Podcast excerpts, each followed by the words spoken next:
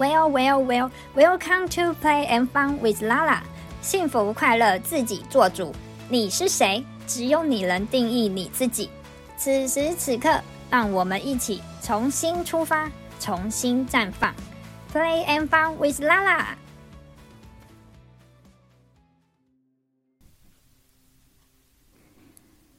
亲爱的朋友，你好啊，欢迎回来。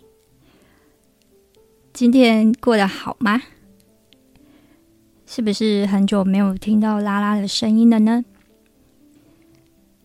自从二零二零年爆发疫情已经三年多以来，我们又解封了，世界各地恢复了往常的一个活动，看似都恢复了，但是现在所恢复的这个样子。还是以前的样子嘛？这三年多，有好多人都确诊了，各地一直冒出疫情，一直有不一样的症状发生，还有不一样的一个变形。我们就看着这个 COVID-19 一直在变形，一直有不一样的样子，也随着它的疫情越来越稳定，症状越来越轻微。我们终于突破了，各国都开始突破，去有不一样的宽容的、变通、开放的方式去跟病毒和平共处。这三年多来，你过得好吗？你有没有确诊过呢？确诊的心情是什么样的呢？你经历了什么样的事情呢？如果真的还没有确诊过，那你对于别人确诊的时候是保持什么样的一个反应呢？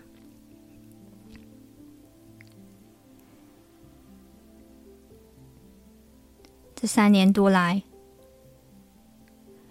我们的看着很多人确诊。但是，因为这真的，一开始是超支我们认知以外的事情，所以每个人对这件事情都是感到恐惧的。我们不晓得它是一个什么样的病毒，会怎么样对我们造成影响。就即便你真的确诊了，你也不会自己知道说自己会发生什么样的事，会有什么样的身体反应。在自己还没有经历过之前，你是否能够同理其他确诊过或者是呃在照顾确诊者的人的家属的心情呢？你觉得同理跟同情一字之差会是什么样不一样的一个感受呢？我有一位同事。他从小就有过敏，而我只要听到他的鼻音很重的时候，我就知道他可能又犯过敏了。他就会告诉我，对，因为他两个鼻孔都不通，就是整个鼻子是没有办法呼吸的，他只能用他的嘴巴呼吸。但是如果今天要在讲话的时候，你要用嘴巴讲话，还要用嘴巴呼吸。你能想象说那个感受是怎么样的吗？就我们一般正常可以用鼻子呼吸的一个状况下，没有过这种用，就是鼻子整个是堵塞的状况下，可能很无法去形容说那是一个什么样的感觉。如果自己没有经历过，要怎么设身处地 in someone's shoes 去感受对方的感受呢？有很多事情我们没有经历过，是无法去理解的。所以有一句话说：“如果你明白我的过去，就能理解我的现在。”我们不会知道说对方发生了什么事情，但当对方说出来的时候，我们要怎么去理解对方呢？要怎么去同理对方呢？我之前对于我同事告诉我的这件事情，我觉得对我来说就是无法去置入性的去想象吧，因为，嗯，可能感冒也有比赛过，但是可能不至于就是像他那么长时间的一个比赛状况，而且是严重的比赛，严重到要去看医生拿药。而这个过敏也一直从他小时候伴随着他到现在长大了，还是会这样子。只要季节交替啦，或者是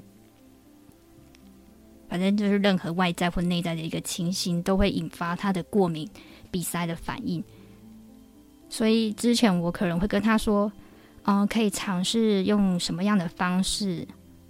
可能就是我自己想得到可以做的方式。”去舒缓他的鼻塞的症状的，但是他告诉我，这些我都试过了，都没有用。如果是你，你会怎么告诉这位有鼻塞，就是过敏，然后鼻塞非常不舒服的朋友怎么做呢？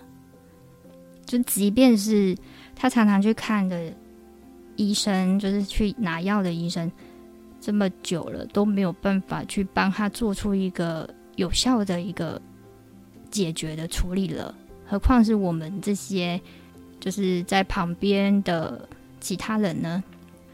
直到有一次，那一次我感冒的非常严重，我都怀疑自己是不是确诊了，但是用快筛去测试过是没有确诊的，所以我知道这是一般感冒。而也因为在疫情的期间，我们只要稍微有一点。症状，我们都会很害怕自己是不是确诊了，所以后来啊，在经过多次的，就是自己吓自己之后啊，只要一有症状就会去拿快筛测试。之后，没想到有一句话叫做“久病成良医”，这是真的。我后来都可以跟其他人分享说，怎么样的症状是真的确诊，而什么样不是，因为我自己。多次的尝试实验，亲身的经历，所以是可以跟其他人去分享的，也可以借由其他人告诉我他的症状，去帮他判断说他是不是真的有确诊。这当然也是因为我看了我的家人确诊，还有我自己，就是跟他们同处一个屋檐下，所以就是经历了一段恐慌的时期的。一个经验。好，回到感冒这个问题，就是过敏的这件事情。所以有一次，我真的就是有感冒的症状，然后快筛过后发现，哦，自己并不是确诊，不是 COVID-19 的这个确诊。然后没想到那一次的感冒让我陷入了一个严重鼻塞的情形。你真的发现到，哎。鼻子完全不能呼吸的时候，你才能意识到，哦，原来鼻子两个鼻孔都呼吸不到的这么严重的一个鼻塞了，是一个什么样的情形？原来我同事之前所说的没办法用鼻子呼吸，完全无法，是什么样的一个感受？然后我也开始用鼻呃用嘴巴呼吸，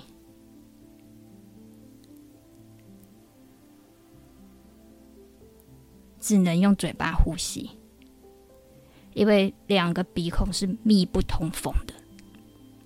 我现在在说这个的时候，不晓得你能不能理解这个感受？同理心和同情心是不一样的。同理，一定要感受到对方的情绪，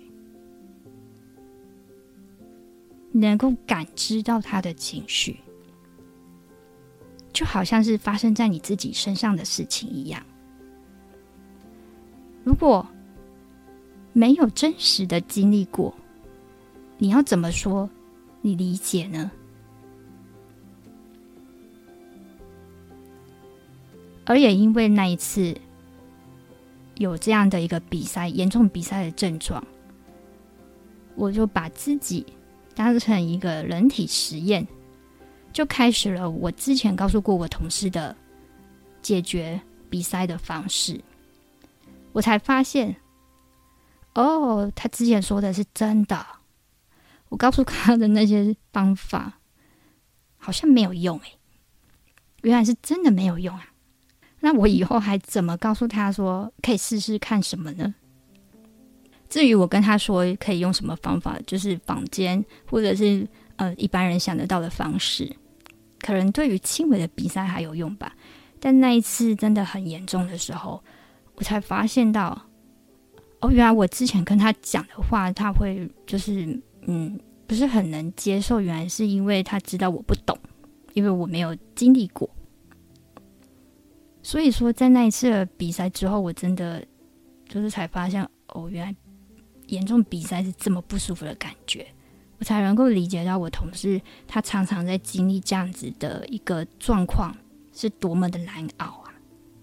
然后他跟这个比赛这个过敏的事情都已经共处了。几十年了，都还没有办法去真的去找出一个解决之道的时候，其实对于我告诉他说：“哦，我这一次感冒也真的严重鼻塞，我终于知道你所谓的不能用鼻子呼吸是什么样的一个感觉的时候，他也只是笑笑的，因为他知道我终于懂他的感受了。然后他也只能告诉我他平常做的方法，比如看医生拿药啊，吃药。”多休息，多喝水之类的那些话，但是我并没有就此放弃。我觉得这是一个很好的机会，这这就是像一个恩典一样。虽然看起来，哎，我经历了这件事情，但是我发现我能够去理解他的鼻塞、无法呼吸是一个什么样的情形，然后我也开始去寻找方式。用我所学的，比如说，呃，用精油啊，去帮忙呼吸，去扩香，去吸嗅，或者是穴道按摩啊，按摩鼻子旁边的穴道，热敷啊，各种尝试，总会找到可以帮助自己的方式。最后，最后，我真的找到了方法。就打通了自己的鼻塞。至于我的同事要不要接受我告诉他的方法，其实就是看他自己愿不愿意去尝试了。是怎么会知道呢？哦，如果你也想知道，就是对于严重比赛要怎么做的话，欢迎私讯询问我。在我之前所受的客服教育里面呢、我们有一个话术就是。听到对方的抱怨之后啊，第一句话就是我们要先啊、同理对方嘛，所以会告诉对方，我明白你的感受，但是根据我多次的一个实验，呃，就是以这个方式下去回复的时候，对方是没有办法接受的哦。他们会告诉我，你真的明白吗？那如果今天是。你自己遇到这件事情，这个情况，你能接受吗？是不是很有趣？你真的能接受吗？没错，我回答不出来耶，我只能继续的跟他致歉。就是不管是什么样维修不好的情形，或者是真的发生了什么样品质，或者是其他人为的一些问题，在自己身上的时候。我们是不是还能够一笑置之，或者是假装懂、假装明白、假装理解呢？这句话对于当事人来说，你觉得听起来会觉得有被同理吗？所以后来我都不说这句话了，因为我知道我并不能理解啊，因为每一个人所经历过的事情不一样。如果我真的经历过，我一定可以告诉他我明白嘛。所以后来我都说别的回复了，我就用别的话回复。不知道大家有没有发现，我今天讲话的声音可能发音的位置，或是呃听起来好像跟之前不太一样。其实就是因为我现在身体有一点状况。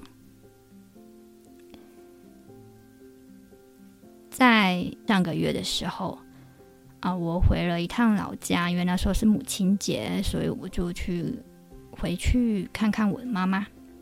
然后我的姑姑她也那一天刚好也有回去，因为我有跟我都会告诉她我会回去，所以我们就会见面。然后她告诉我，她等一下要去看医生，因为他的背已经痛好几天了。听到这里的时候，如果你知道长辈有这样不舒服的症状，你会怎么去告诉他要做什么呢？或者是你会怎么去回复他搭话呢？嗯，我就也是问了他有没有去看医生啊，或者是最近有没有做什么事情，就是怎么会突然这样子？当然，该做的处理他也做了，他也自己去寻求一些方式了，物理治疗的方式，而我也就是就我所知道能够处理的方式去帮助他啊，因为那一天我没有带精油，所以我也并没有办法就是用精油帮他涂抹。然后我就只能就外在所看的一个状况去去去帮他研，就是分析一下是什么情形。但是我们用看的是看不出来，就是身体上是有什么样的一个伤害的。因为一来我们并不是专业的医师，二来有些症状并不是肉眼可视的。哦，我就只能用我的触感，就是手摸起来触感。去告诉他说：“哎，我觉得他的背呀、肩膀那下面呢、好像右边比较肿哦，还蛮肿的。然后左边是正常的一个状况。对，然后我就是帮他研究出那个痛点到底是在哪里，因为我们必须要去找到根源，才能够对症下药，或者是才能够去做一个根本的处理，找到那个源头。”然后他告诉我，就是，呃，他只能维持某一个角度，有一个姿势。然后如果做一个太大的一个动作，整个背是痛到不行。然后当时我们其他人就在听的时候，只觉得，哎，很有趣吧？怎么会突然这样子？然后我可能就告诉他说，哦，可能是怎么样，可能是怎么样。但是他都已经做过处置了。就是他也去看医生了，或者是他也去贴贴布了，或者是他也做了自己觉得能做的处理了。然后后来，嗯，我姑姑就去看医生，我可能就有问问他，哎，怎么样？后后来有没有处理好了？但当然后来就没事了嘛。对，然后结果没想到，嗯，上礼拜五，就是六月初的时候。我就看到我同事走路怪怪的，然后他就告诉我说，他的整个下背超痛的，他都只能像，就只能驼背的那个方式走路，因为那个是他会觉得比较好过、舒服的方式。但是我们平常就算在上班的时候，也不可能你都维持同一个姿势啊，肯定是需要去走动啊，或者是呃调整自己的动作的。所以其实那一天上班对他来说很难熬吧？他一早还去看了医生，然后医生也只能告诉他说：“哦，这是属于急性的。那如果说还是很痛的话，就建议打个针，对，就是先做一个紧急的一个处置吧，至少让自己可以好过一点。”他他也他也是，就是我这位同事也是不太明白为什么突然会这样子，整个一个下背痛，然后甚至他会开始怀疑说啊，是不是就是那个部位，就是下背腰啊，或者是左边右边哪里的器官怎么了？你就会开始从表面开始去对于内部也开始有一个怀疑了，因为不知道具体到底是发生什么事情。所以你会有无限的想象空间出来啊！因为我我就告诉他说啊，我姑姑就是上个月有这样的一个情形，然后他是怎么样，就是吃了什么，或者是他后来做了什么事情，他觉得哦，就是突然好了。但是我同事当然不可能会去接受这样的事情嘛，因为嗯，在每一个人的认知里面都有觉得安全或是不安全的一个界限吧。超过自己认知以外，或者是不在过往经验里的一个一些事情，就像要突破舒适圈一样去接受，有时候也是需要一点勇气的。然后没有想到，就刚刚我在洗澡的时候，就是一个很普通、平常的一个姿势，就一个甩头或是什么的姿势吧。突然，我的背部感到一阵疼痛，整个痛到不行，是一整片的，觉得背部整个。肌肉都在拉扯，然后你无法动弹的那种感觉。我刚才有做了什么吗？有很大的动作或者是什么样的事情吗？我很仔细的回想，我真的想不到哎。但是为什么突然会这样子呢？我突然瞬间，啊哈！原来他们之前背痛是这样子的感觉啊！突然我又同理了他们，同理了我姑姑和我同事。虽然不知道每一个人对于疼痛的一个忍受程度可以到多少，因为毕竟这是一个很主观的事情。或许我觉得很痛，他们并不觉得。那他们的很痛是不是跟我现在的很痛一样？我也不知道。但总的来说，都是很痛，就是我们个人都觉得无法承受的痛了。那我只能索性，就是我现在，呃，就是悲痛发生的时间是在假日，借由好好的休息，就是可以让自己恢复。然后趁这个机会，我又开始做把我自己当成一个人体实验的机会来了。是的，我试了。热敷，但其实真的只要超过一个角度的动作，整个背、整个人，就是你会觉得你整个脖子啦、整个肩膀啦，还有背部啊，是很疼痛的。就是终于明白什么叫牵一发而动全身，我们身体的每一个肌肤、每一寸、每一个细胞。真的都是息息相关的，都是一体的。我可能连试着要去寻找说是什么部位在痛，用我的手拉到背部去试探，都需要有点勇气去忍耐的这个疼痛，然后自己去找出痛点。